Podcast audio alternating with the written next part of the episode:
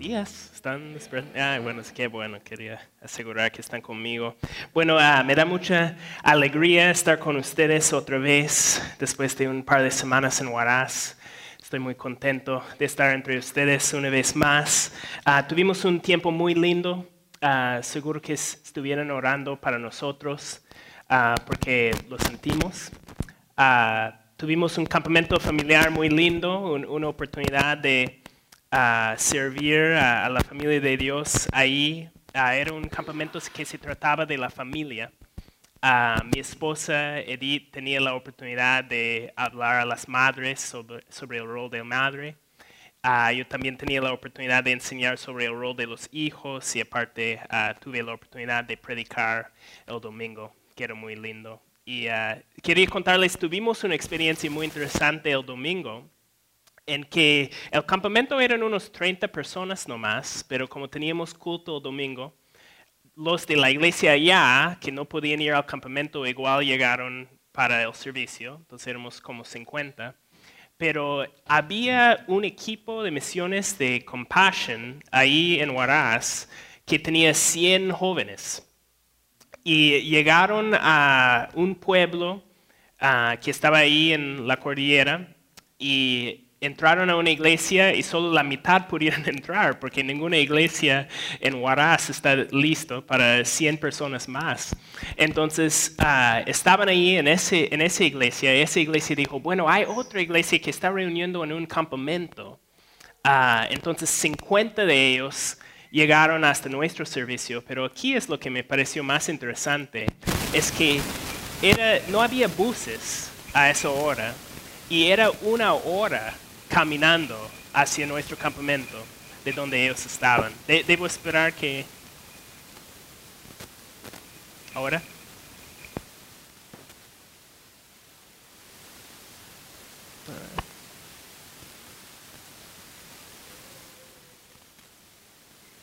Por eso. Ahora. Está. Ok, perfecto. Ah, bueno, entonces caminaron estos jóvenes una hora para llegar al servicio. Ah, y me pareció increíblemente emocionante ver a estos jóvenes dispuestos un domingo por la mañana a caminar una hora para poder celebrar el Día del Señor. Ah, muy, muy hermoso de, ver eso. Entonces creo que puede ser uh, un ánimo para nosotros, que la mayoría vivimos adentro de la calera. Si unos jóvenes pueden caminar una hora y llegar temprano, hermanos, uh, estaba, estaba muy emocionante de, ver eso. Y, y, una oportunidad emocionante de predicar, esperando un grupo de 50 y al final siendo 100. Entonces era muy lindo. Pero igual uh, prefiero abrir la Biblia junto a ustedes. Ah, entonces, otra vez vamos a volver al Evangelio de Juan. Ah, si hay alguien nuevo entre nosotros, ah, hemos estado estudiando Juan desde enero de 2017 y estamos programados a terminar el Evangelio en noviembre. entonces, si pueden abrir sus Biblias a Juan 15, versículos 1 a 8. si alguien necesita una Biblia, solo tiene que levantar la mano y alguien atrás les va a alcanzar una. Juan 15, 1 a 8. y, mientras van buscándolo, quería hablarles un poquito del contexto. Sabemos, hemos estado en capítulos 13, 14, ahora 15. Capítulos 13 a 17 del Evangelio de Juan son las últimas conversaciones de Jesús antes de ser arrestado. Y no sé si ustedes lo notan, pero hay un sentir de bastante gravedad. Hay un sentir de bastante gravedad. Habla de que esto era la noche, ¿verdad? Habla de que esto es el tiempo en que va a ser traicionado. Habla de que su hora ha llegado. Sentimos mucha gravedad y, y con razón, porque está preparándose a morir, ¿verdad? Jesús está preparando a morir la peor muerte que la humanidad puede imaginar. Ni, ni Jesús el mismo Hijo de Dios desea pasar por esto. ¿Han pensado en eso? Que, cuando Jesús estaba orando en Getsemaní, dijo, Padre, si quieres, no me hagas beber este trago amargo. No me hagas beber este trago amargo, pero no se cumpla mi voluntad, sino la tuya. Pero, pero escuchando esa gravedad, lo, lo que yo quiero preguntarles es, ¿cómo compara la gravedad de la situación de Jesús con tu experiencia en tu vida cristiana? ¿Cómo, ¿Cómo, compara la gravedad de lo que pasó Jesús con tu vida diaria en Cristo? ¿Y, y qué significa mi pregunta? Quiero que no dejen de meditar en la gravedad de lo que pasó a Jesús. Medita en el hecho que Él mismo ni la desea. Medita en el hecho que la única razón que lo hace es para cumplir la voluntad de Dios. ¿Por qué tenía que morir? ¿Qué ha comprado con su muerte?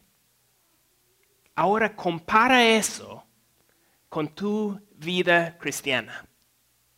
¿Qué, ¿Cómo describirías tu vida cristiana a alguien que no entiende? Pasas una hora el domingo en la iglesia.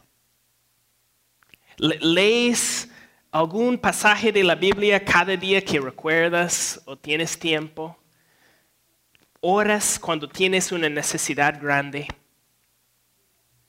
Mi, mi pregunta es, considerando el costo de la muerte de Jesús, ¿eso sería todo lo que Él ha comprado?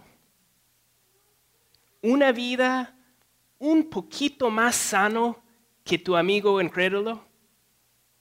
¿Una vida un poquito más sano que el vecino que no conoce a Jesús?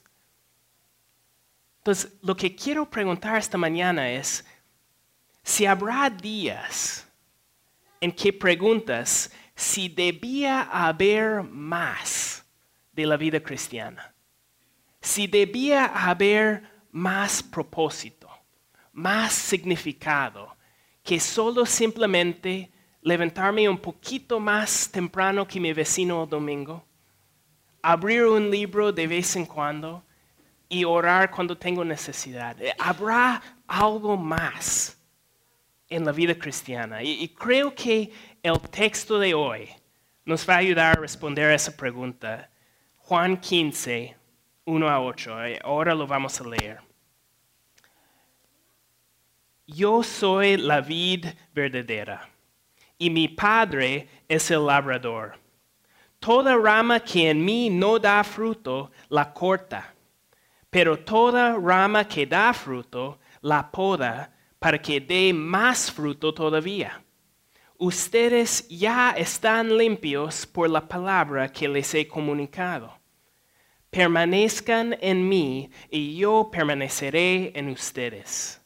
Así como ninguna rama puede dar fruto por sí misma, sino que tiene que permanecer en la vid, Así tampoco ustedes pueden dar fruto si no permanecen en mí. Yo soy la vid y ustedes son las ramas. El que permanece en mí, como yo en él, dará mucho fruto. Separados de mí, no pueden ustedes hacer nada. El que no permanece en mí es desechado y se seca, como las ramas que se recogen se arrojan al fuego y se queman. Si permanecen en mí y mis palabras permanecen en ustedes, pidan lo que quieran y se les concederá.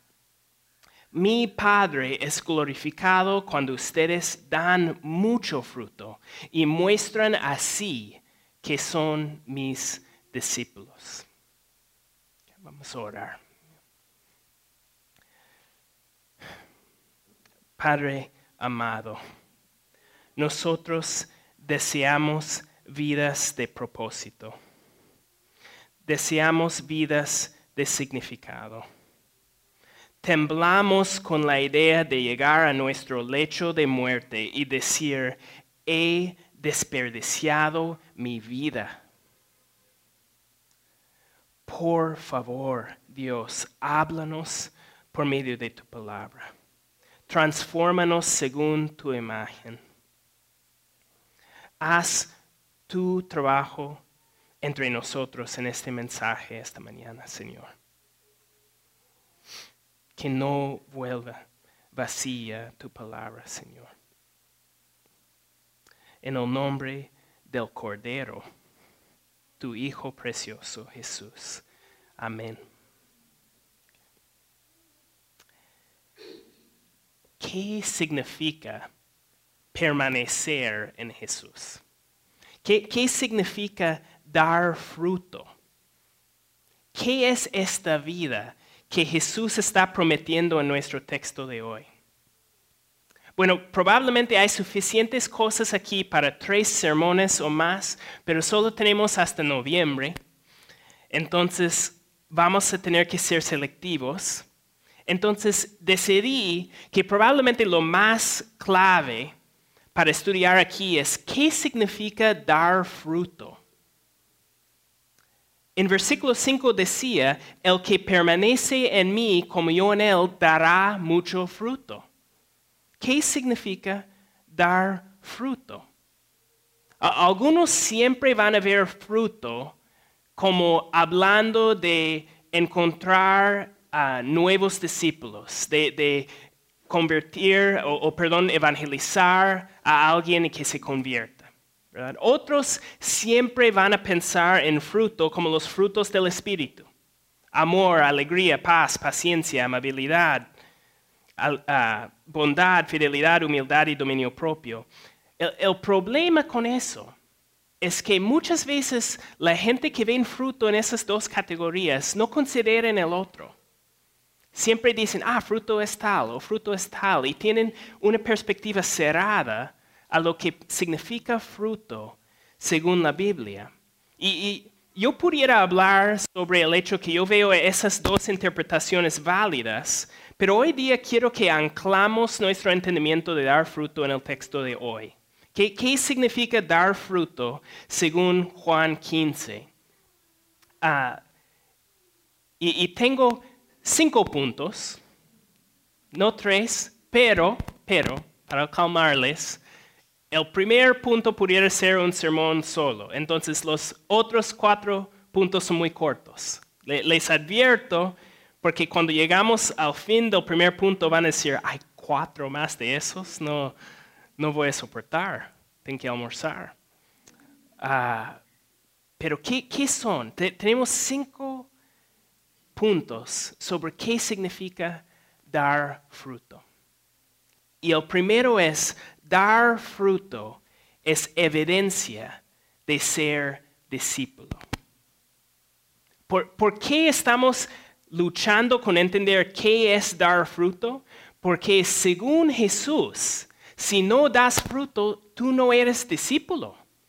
Entonces es muy importante entender qué es dar fruto. No, es que hay super discípulos que dan mucho fruto y hay otros discípulos normales que no tienen mucho fruto. No, según versículo 8, mi Padre es glorificado cuando ustedes dan mucho fruto y muestran así que son mis discípulos.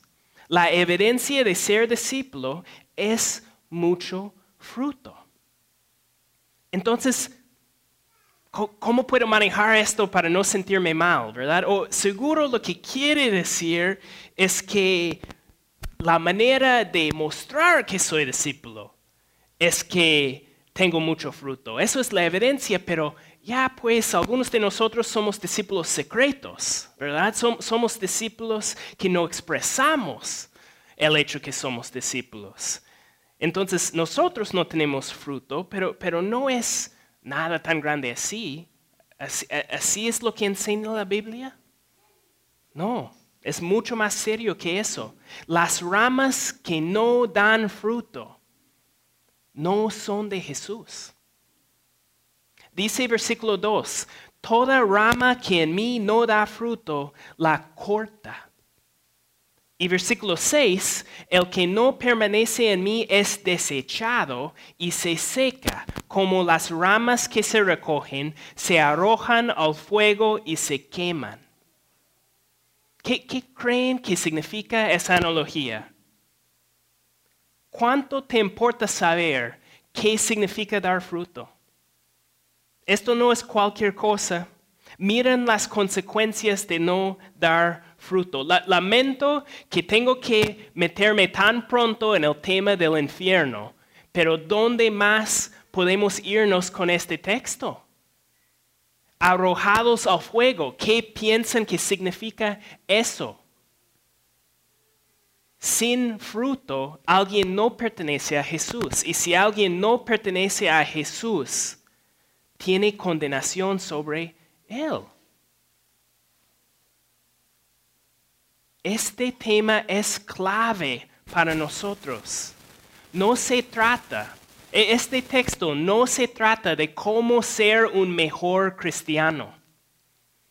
Este texto se trata de cómo saber si eres cristiano o no. Si no tiene fruto, no pertenece a la vida y el futuro de la rama muerta es fuego, es ser cortado. Y, quizás dices, wow, sabía que no debía ir a la iglesia esta mañana, esto es súper, súper pesado. Pastor, tú estás siendo absurdo. ¿Me, ¿Me quieres decir que yo debo dudar si estoy yendo al cielo? Obviamente soy cristiano, estoy en la iglesia el domingo. ¿Qué esperas? ¿Cómo no voy a ser cristiano, amigo? Este texto dice, presencia no asegura pertenencia. Presencia no asegura pertenencia. Jesús sabe esto mejor que nadie. ¿Qué está pasando ahorita mientras Él está hablando con sus discípulos? Judas está afuera en la noche planeando su traición. Judas, que pasó tres años bajo la enseñanza del mejor maestro del universo.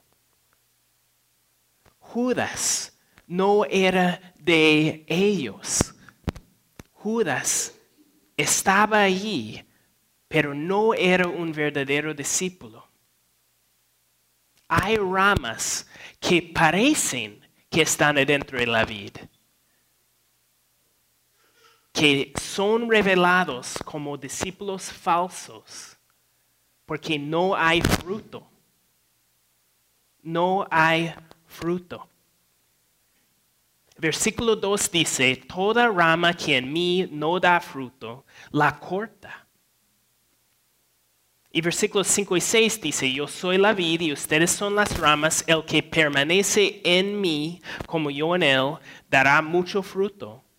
Separados de mí no pueden hacer nada. El que no permanece en mí es desechado. Eh, es muy importante ver el orden en estos versículos. No es que dar fruto te gana el derecho de permanecer en la vid. Tú permaneces en la vid y el resultado es fruto. Se llama fruto del discípulo, no raíz del discípulo, ¿verdad? Un discípulo que muere sin fruto solo parecía ser discípulo. No era un verdadero discípulo. Pero ahora que les hemos asustado suficiente, tanto hemos hablado de que hay que tener fruto, pero no hemos definido qué es fruto, ¿verdad? Pero ahora pueden entender la gravedad de entender qué es fruto. Porque tenemos que saber si estamos en la vida. Eso es clave si vamos a definir si somos discípulos verdaderos. quiero, quiero intentar ah, con el otro. Distrae a ustedes, se distrae a mí.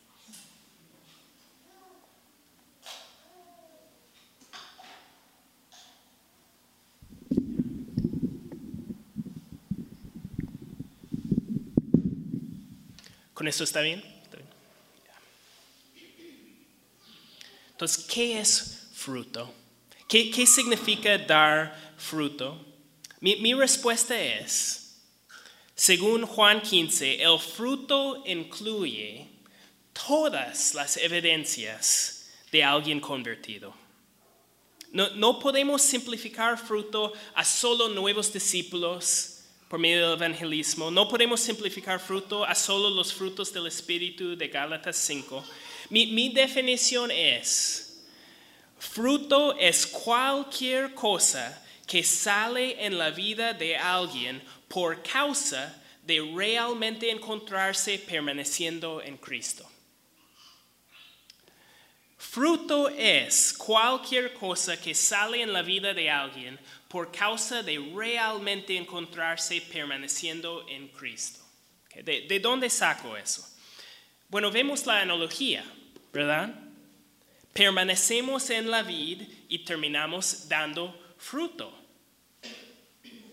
Entonces, ¿qué son los varios resultados de estar en Cristo? ¿Qué debe salir? Bueno, hay muchos, pero por empezar, versículo 8 dice, mi Padre es glorificado cuando ustedes dan mucho fruto y muestran así que son mis discípulos. Mostramos que somos discípulos por dar mucho fruto. ¿Dónde más habla de mostrar que somos discípulos? O, o, otra bendición de seguir predicando por el mismo libro, ¿verdad? ¿Recuerdan Juan 13, 35? De este modo todos sabrán que son mis discípulos, si se aman los unos a los, a los otros. Aquí vemos que una manera de dar mucho fruto es amándonos los unos a los otros, ¿verdad? Muestras que eres un discípulo porque das fruto, muestras que eres un discípulo porque amas los unos a los otros, es, es un paralelo. Está mostrándonos que dar fruto incluye amarnos los unos a los otros. Ahora avanzamos en el texto, vamos a los versículos que están después de nuestro pasaje. Dice Juan 15, 10, si obedecen mis mandamientos, permanecerán en mi amor, así como yo he obedecido los mandamientos de mi Padre y permanezco en su amor. Permanecer en la vid es permanecer en el amor de Dios. Y un fruto de eso es amar los unos a los otros. Y otro fruto es obedecer sus mandamientos. Otro fruto, Juan 15, 11. Les he dicho esto para que tengan mi alegría y así su alegría sea completa. Ahí es otro fruto que quizás no pensamos mucho, ¿verdad? Nosotros pensamos, ah, cuando estoy en Cristo voy a obedecer sus mandamientos, cuando estoy en Cristo voy a mostrar amor. Pero también cuando estoy en Cristo voy a tener alegría y alegría completa. ¿Quieres alegría? ¿Quieres alegría? No solo que pasa por un momento, pero una alegría que provee satisfacción completa. Eso es un fruto de permanecer en la vida, de estar unido a Cristo. Y, y un último fruto, dice Juan 15, 16, no me escogieron ustedes a mí, sino que yo los escogí a ustedes y los comisioné para que vayan y den fruto un fruto que perdure. Un fruto de permanecer en Cristo es que nos convierte en misioneros. Un fruto de estar en Cristo es que no nos quedamos inmóviles. Un fruto de permanecer en Cristo es que nosotros como discípulos verdaderos conectados a Cristo a Cristo, llenos de alegría, completos y amando los unos a los otros, nosotros somos llamados a salir y dar fruto entre los demás. Varios frutos, varios frutos de permanecer en Cristo. Qué hermoso, ¿verdad? Qué hermoso.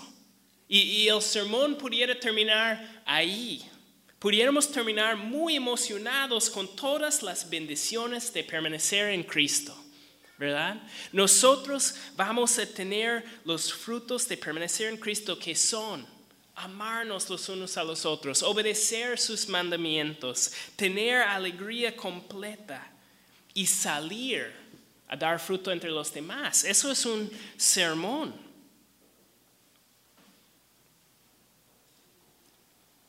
Doy una pausa para hacerles pensar si voy a parar o no. No, no voy a parar. Ah, hay más, porque ¿qué nos falta? Nos falta entender de dónde salen esos frutos. ¿De dónde salen? Según el texto, salen de permanecer en la vid. Pero, ¿qué significa eso? ¿Qué, qué es eso en lo práctico? ¿Cómo es que nosotros llegamos a dar fruto? Y, eso es lo que quiero ir rápidamente con los otros cuatro puntos. Es dar fruto, empezando con número dos, dar fruto es resultado de ser podado. Dar fruto es resultado de ser podado. ¿Cómo vamos a dar mucho fruto? Dice versículo 2, pero toda rama que da fruto la poda para que dé más fruto todavía. Ser podado es requisito de dar mucho fruto. ¿Qué, ¿Qué, significa ser podado? Podar es cuando el jardinero corta las ramas para que crezcan mejor, ¿verdad? Hace algo que superficialmente parece un daño con la meta de hacer un bien a la planta. ¿Verdad? Podar parece malo. Podar parece que está haciendo daño, pero podar hace bien a la planta. Quieres dar mucho fruto. La Biblia nos enseña que no podemos ser fructíferos sin el dolor de disciplina. Dios nos envía circunstancias dolorosas para formarnos de acuerdo a su carácter. Dice, mira Hebreos 12, 10 a 12. Dice, en efecto, nuestros padres nos disciplinaban por un breve tiempo como mejor les parecía, pero Dios lo hace para nuestro bien, a fin de que participemos de su santidad. Ciertamente ninguna disciplina en el momento de recibirla parece agradable, sino más bien penosa. Sin embargo, después produce una cosecha de justicia y paz para quienes han sido entrenados por ella. Tenemos que ser podados, hermanos tenemos que empezar a corregir nuestra reacción al sufrimiento. La reacción natural al sufrimiento es que es sentir olvidados por Dios. La reacción natural al sufrimiento es sentir bajo el rechazo de Dios. Pero Hebreos 12 aclara que solo los hijos son disciplinados. Ser podado es requisito de dar mucho fruto. Por eso dice el apóstol Pablo en 2 Corintios 12:10, por eso me regocijo en debilidades, insultos, privaciones, persecuciones y dificultades que sufro por Cristo porque cuando soy débil, entonces soy fuerte. Hay que dar vuelta, hermanos, a nuestra forma de ver las tribulaciones de nuestras vidas. Dios nos está podando. Dios nos está refinando. Dios nos está quitando la escoria para ser oro puro para su gloria. Hay que ser podado. ¿Quieres ser un verdadero discípulo que demuestra mucho fruto? Permaneces en la vid en medio del camino del sufrimiento. Pero ¿cómo alguien puede mantenerse cerca a Dios en medio de sufrir? Todos podemos ver, creo, que es muy lindo ver la perseverancia de alguien en medio de sufrir, pero ¿cómo hacerlo? ¿Verdad? ¿Cómo hacerlo? Bueno, ¿qué acabamos de hacer? Leemos Juan 15, 12. Hemos leído Hebreos 12, 2 Corintios 12. Estamos aferrándonos a las palabras de la Biblia. De allí sale el fruto de nuestras vidas. Y, quiero seguir con, con esta idea en el tercer punto. El tercer punto es dar fruto es resultado de permanecer en las palabras de Jesús. Dar fruto es resultado de permanecer en las palabras de Jesús. ¿Cómo llegamos a dar fruto? Bueno, en parte tenemos que ser podados, pero ¿cómo desarrollamos la madurez? para ser podado, para confrontar sufrimiento, para estar delante de dificultades. Bueno, versículo 7 de nuestro pasaje dice, si permanecen en mí y mis palabras permanecen en ustedes, pidan lo que quieran y se les concederá. Si permanecen en mí y mis palabras permanecen en ustedes. Bueno, el pasaje es muy claro que para dar fruto tenemos que permanecer en la vida. ¿Verdad? Qué bueno. Qué bueno. Ah, perfecto. ¿Qué significa permanecer en la vida? Bueno, significa unión con Cristo. Chévere. ¿Ok? Ah, en la práctica, cómo uno experimenta unión con Cristo. ¿Cómo tengo comunión con Él? ¿Cómo? E, ¿Espero que me habla en un sueño? E, ¿Espero que me llegue una profecía? ¿Espero algún sentir sobrenatural en mi corazón? Este texto confirma que permanecer en la vida incluye permanecer en sus palabras. No puedes tener unión con Jesús sin unión con su palabra. Hermano, ¿cómo puedes esperar una vida fructífera si no lees tu Biblia? ¿Cómo puede haber alguien, un hijo de Dios maduro en su fe, que no pasa mucho tiempo con su Biblia? dices que amas a Jesús, ¿cómo puedes amar a Jesús y no amar a sus palabras? Permanecer en la vida es permanecer en la palabra. Espero, hermanos, que captan la centralidad de la palabra en tu fe. La palabra de Dios es tu ancla es lo cual te cuide de no perderte. Si, la Biblia nos enseña que Satanás mismo se disfraza de ángel de luz, ¿cómo vamos a cuidarnos de no ser engañados? La palabra de Dios es clave. ¿Quieres permanecer en Cristo? ¿Quieres dar fruto? No, necesitas algo místico, No necesitas la estrategia más moderna que hay. Necesitas tiempo de calidad en la palabra de Dios. ¿Quieres permanecer en la vida? Haz que las palabras de Jesús permanecen en ti. Bueno, sacamos ese tercer punto de versículo 7. Pero quizás piensan o pensaron que iba a saltar la parte más difícil del versículo 7.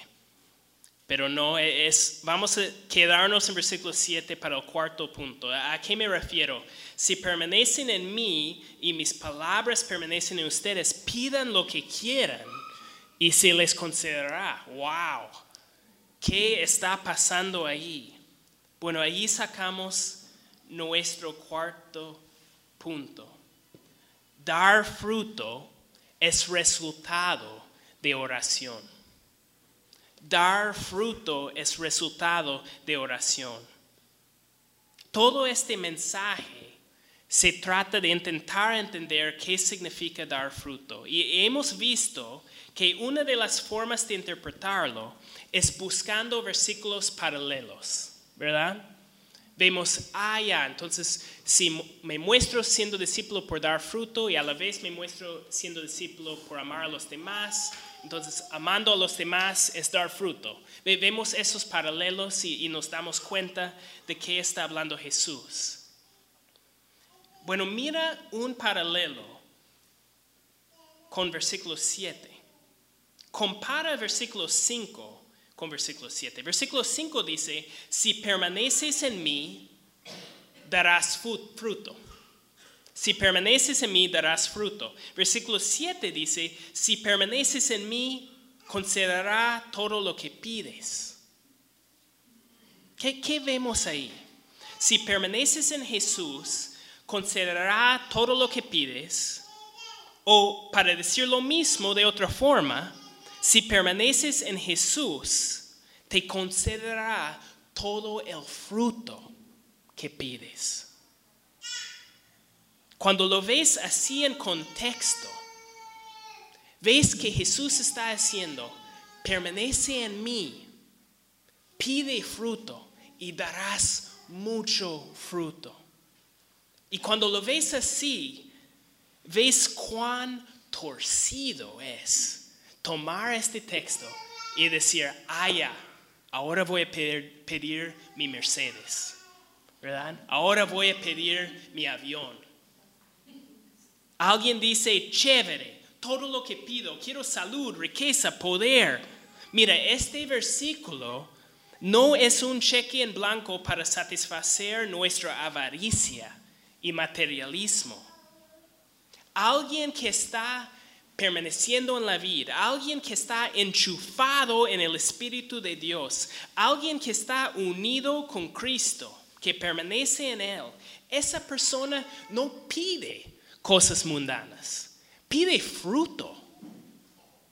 Pide fruto. Cuando permanezco en la vida, ¿qué pido?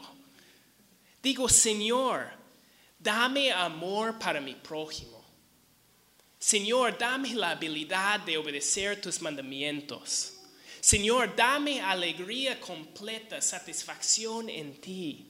Señor, ayúdame a salir, a tener la valentía de salir y proclamar tu evangelio. Dame todos estos frutos. ¿Y qué es lo hermoso? La palabra dice, cuando tú permaneces en Él, te va a conceder todo, todo, todo. Te va a dar lo que tú pides, porque vas a pedir lo que Él quiere que tengas. Imagina eso. Salmo 37.4, muy conocido, ¿verdad? ¿Qué dice Salmo 37.4? Deleítate en el Señor y Él te concederá los deseos de tu corazón. ¿Cómo, cómo tuercen ese versículo? Dicen, ah, me deleito en el Señor y como premio Dios me va a dar mi Mercedes y mi avión, ¿verdad? Pero ¿qué está diciendo? Si tu deleite está en el Señor, estás permaneciendo en Él.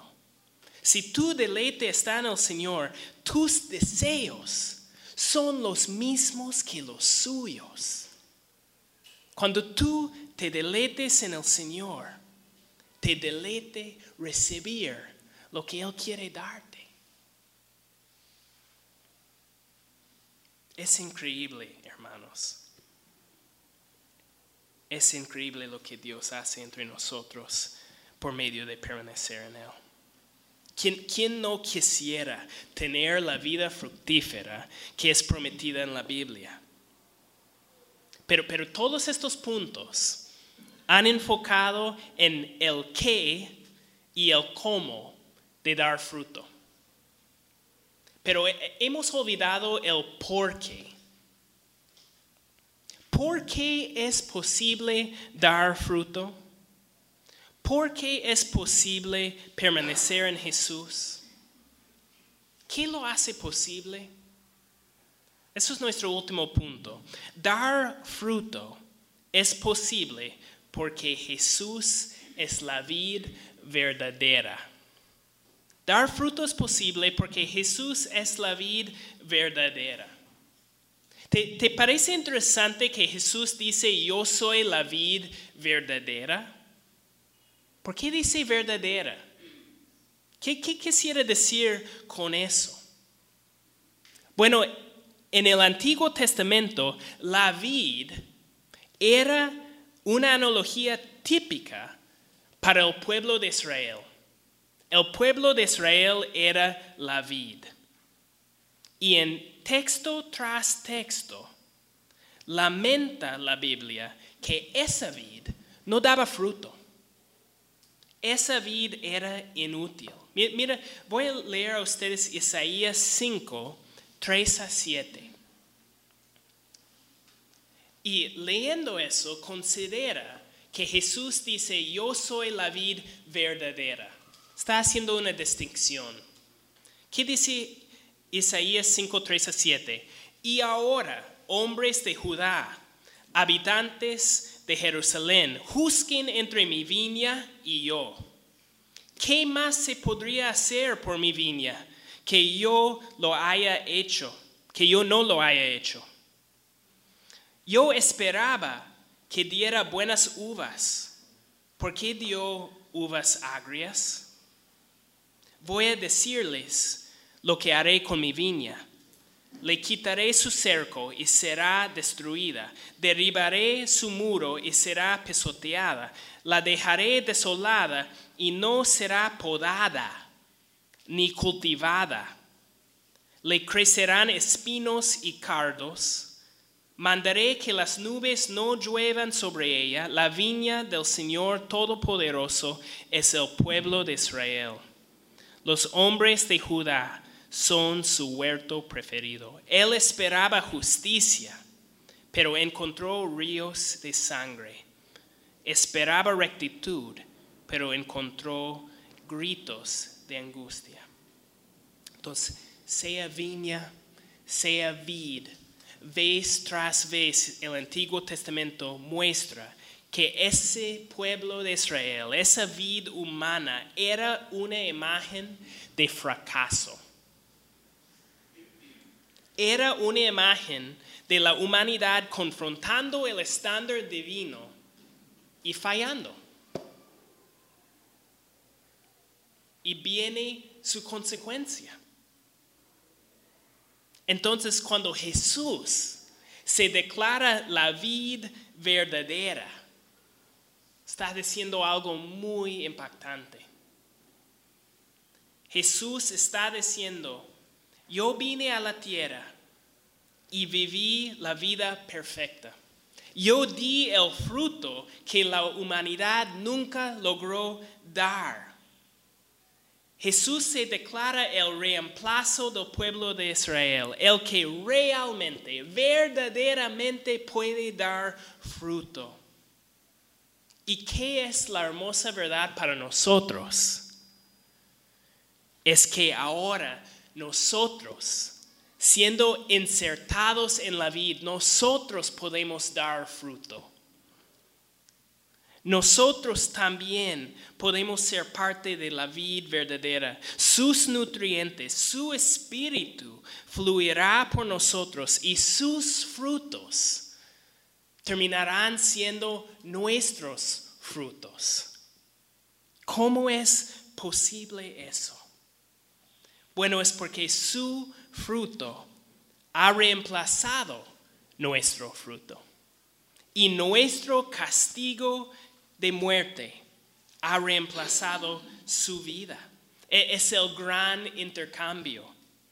Segundo Corintios 5:21 dice, al que no cometió pecado alguno por nosotros, Dios lo trató como pecador, para que en él recibiéramos la justicia de Dios.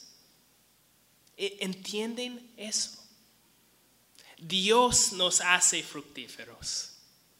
No, no es que ganamos el favor de Dios siendo fructíferos.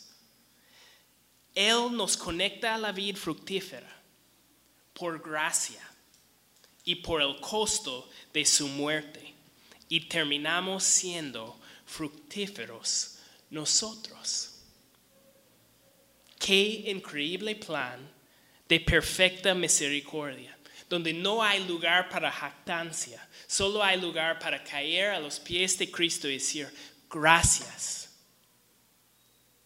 Con razón, el último versículo de nuestro pasaje dice, mi Padre es glorificado cuando damos mucho fruto. Mi Padre es glorificado cuando ustedes dan mucho fruto y muestran así que son sus mis discípulos. ¿Por qué el Padre es glorificado cuando damos mucho fruto? porque solo podemos dar fruto por medio de Él. Nuestro fruto es gracias a Él. Somos completamente dependientes de Él. Y cuando alguien es dependiente, quien se glorifica es su fuente. Gloria a Él. Entonces, en conclusión, si, si vienes a la iglesia esta mañana consciente que Dios de veras te ha transformado, no te jactes. Una vida transformada es fruto de estar en Cristo. No es raíz de estar en Cristo. Tú no has ganado nada. Pura gracia. Pero al otro lado, si, tú ves a tu vida y no ves ningún fruto, odias a tu hermano, rechazas los mandamientos de Dios, no encuentras alegría en Dios, no eres motivado a proclamar las buenas noticias de Jesús, entonces cuidado, porque no sirve fingir ser rama de la vida. No sirve fingir estar conectado, no sirve esforzarse en convencer a los demás. Si no permaneces en Jesús, solo queda condenación. Solo queda condenación. Entonces, ¿qué, ¿qué es la solución? La solución es caer a los pies de Cristo y decir, Señor, aparte de ti, nada puedo hacer. Nada puedo hacer. Entonces me entrego a ti.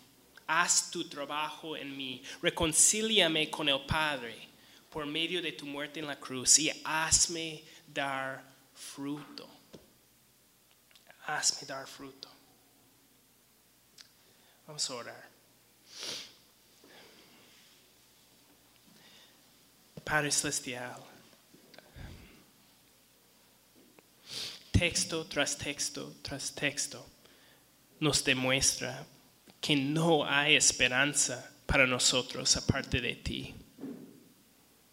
Y texto tras texto tras texto nos demuestra nuestro estado de muerte afuera de ti un muerto no decide ser vivo, Señor. Entonces, ruego a ti, Señor, suplico a ti, por favor, trae vida a corazones muertos, Señor. Obre. Y Señor, háblanos siempre. Confróntanos con nuestros pecados, confróntanos con los errores, la falta de fruto que estamos viendo, Señor. Y danos la fuerza a insertarnos aún más en ti, Señor. Queremos permanecer en ti. Queremos dar mucho fruto.